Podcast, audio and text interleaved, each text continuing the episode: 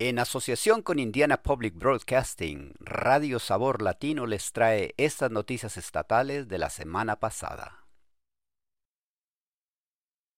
¿Tiene problemas para entender las tendencias climáticas en Indiana?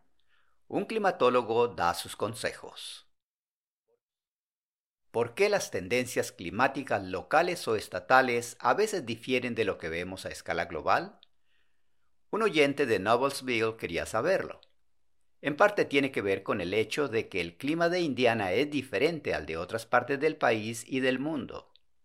Indiana no es tan calurosa y seca como por ejemplo Nevada.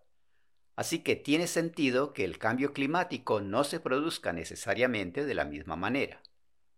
Melissa Widham es climatóloga regional y directora asociada del Midwestern Regional Climate Center de la Universidad de Purdue. Widham dice que la razón por la que los científicos tienden a mirar a la Tierra en su conjunto para rastrear los datos climáticos es porque hay menos de esa variación, lo que hace que sea una medición muy estable. Widham dice, al igual que la temperatura de nuestro cuerpo, realmente solo funciona en una pequeña ventana de temperaturas antes de que sintamos que tenemos fiebre o que tenemos demasiado frío y empezamos a temblar. Así es la temperatura global de la Tierra. El clima es el patrón meteorológico a largo plazo. Así que el tiempo que se observa también importa mucho. Según Widham, para obtener una imagen precisa del cambio climático se necesitan al menos 30 años de datos, si no más. Holcomb presenta un programa para 2024 centrado en la educación y la formación desde la infancia hasta después de la enseñanza secundaria. La agenda del gobernador Eric Holcomb para su último año en el cargo se centra en la educación y la formación de los Hoosiers, desde la primera infancia hasta más allá de la escuela secundaria.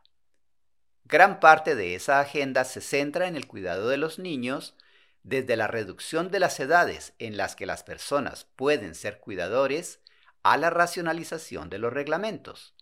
Holcomb dice que esas iniciativas no sacrificarán la calidad. Holcomb añade, la realidad es que lo estamos haciendo más accesible y lo estamos haciendo más costeable. Para los estudiantes K12, el dominio de la lectura es un foco para todos en el Capitolio este año. Holcomb quiere que los estudiantes comiencen a tomar el examen estatal de lectura iRead en segundo grado, no en tercero.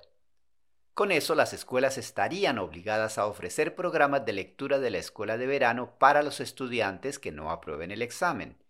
Y a partir del próximo año escolar, más estudiantes que no pasan la prueba en tercer grado serán retenidos un año atrás. Más allá del K12, Holcomb quiere que los colegios y universidades de Indiana empiecen a ofrecer al menos un programa de grado que pueda completarse en tres años en lugar de cuatro. Gran parte de la agenda de Holcomb requerirá legislación en la sesión de 2024. Indiana ordenará la ciencia de la lectura. Así está cambiando una escuela. Indiana está tratando de revisar la forma en que se enseña a leer a los niños con un mandato estatal para seguir las últimas investigaciones científicas. Pero los expertos dicen que para que el cambio se afiance será necesario el trabajo y la aceptación de los educadores de todo el estado. El Distrito Escolar de Lafayette está aplicando un nuevo enfoque a la enseñanza de la lectura que se basa en estrategias respaldadas por la investigación. Alicia Clevenger es un asistente del superintendente. Ella dice que cuando empezaron a hablar de la ciencia de la lectura, algunos profesores descartaron el nuevo enfoque. Dice, algunos dicen, ya sabes, esto es una moda, irá y vendrá de nuevo. Pero no creo que esto vaya a ninguna parte, pues es una legislación pero lo más importante es que es la mejor práctica. Clevenger dice que algunos profesores que al principio eran reacios han cambiado de opinión al ver que las nuevas estrategias funcionan para otros educadores. En noviembre, Lafayette obtuvo una subvención competitiva del Estado por valor de 430 mil dólares. El dinero se utilizará para pagar por el entrenamiento y los nuevos materiales. Estas noticias fueron traídas a usted a través de una asociación de Indiana Public Broadcasting y Radio Sabor Latino. Traducción proporcionada por El Puente. Volveremos la próxima semana con más noticias.